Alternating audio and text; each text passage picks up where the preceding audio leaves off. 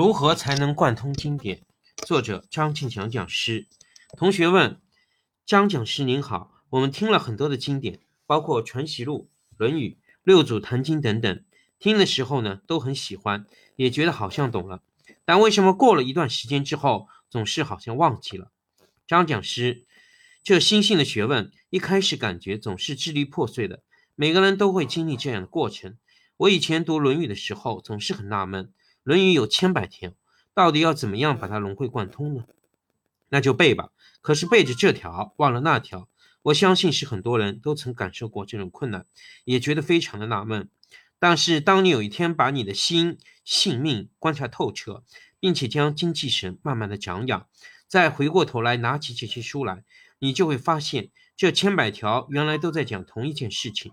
所以其实你不一定要逐字逐句的去背诵它。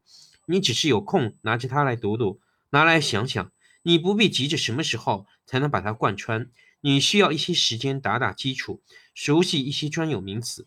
最终你会发现，其实你只要在日常生活里面将自己的心性命彻底的观察，当这三个字在心中的真相观察清楚之后，所有经典里的不解之谜将昭然若揭。一一呈现在你的眼前，且更进一步将原本支离破碎融为一体。届时，您将触类旁通，左右逢源，三教经典信手拈来，有如出自一个人之手。道的可贵是能充满生机，能长养不息；德的可贵是能保持这种生机，能让精气神长养不息。而掌控这生机的关键，就藏在你的存心里。那存着什么样的心，最能充满一生的生机？最能长养一生的精气神呢？这秘密只在一个“仁”字里。仁这个字不是只有爱，仁这个字要表达最主要的内涵是生机。当一个人的内心充满仁慈、充满宽恕的时候，其心情必定是愉悦和平的，其周身气机必然是太和流畅、长养不息的。就像这样，经典讲的是一种感觉，一个生生不息的感觉，一个长养不息的性命。经典要读得好。就要懂得把那些不易明白的字句，在日常生活中往自己身心里面去比对、去感觉。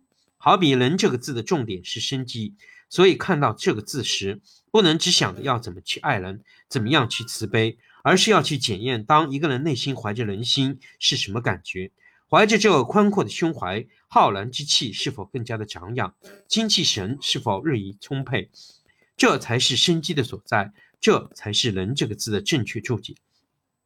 这“人”字，佛家叫信。你看“信”这个字，从心从生，这说明存心对了，这周身造化自然就能长养不息。可以说，这“人”字就是千金万点的一把万能钥匙。但“生机”两字一下不好体会，“造化”两个字更是深奥莫测。为了让上至下愚都能有所敬意，于是圣人退而求其次，说了一个中术之道。忠者尽己，就是把自己本分做好，把自己的生机过好之意；术者推己，就是将心比心，就是己所不欲，勿施于人。一个人也许不懂什么是与生俱来的生机，什么是浩然正气，但凡事都能将心比心的人，就心必然宽阔，性必然仁慈。这时他虽然不懂什么生机，什么造化，但那生机已悄悄地长养于一身了。这就是圣人的善巧方便，圣人的有教无类。以上只是随手举例，各位若能运用这种经技巧来读经典，将经典的字句全都化为心中的生机、心中的感觉，慢慢你就会发现，这些经典里的字里行间，信手拈来，都是互相贯穿的，都是围绕在自身性命的生机在打转的。渐渐你会发现，经典变得那么熟悉，那么切身，那么真实，那么实用。至此，经典不必强背，字字字句自然就入心了，自然就会融会贯通，左右逢源了。所以，如何才能贯通经典？当然，首先是要先大略的读，主要经典都读个二十五遍，这样经典的名词都大略有个印象了，以后才能有贯通的机会。再来就是把经典的字句在自身中实践，在自身中关照，在自身中比对，这时你会发现。还好前面有读个大概，还好有下苦功读二十五遍，你开始发现，听我讲解的经典时，那些《论语》《孟子》《心经》《金刚经》里面的章句，我一提起，你就知道在讲什么了。甚至你会联想到另一部经典是如何用不同的文字述说同样的道理。所以你必须先读过，一开始不是很懂没关系，总要先读过。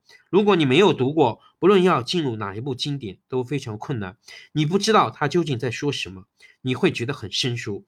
因此，把黄庭书院交付给你的三教经典读本全部熟读二十五遍，这是进入经典非常重要的一步。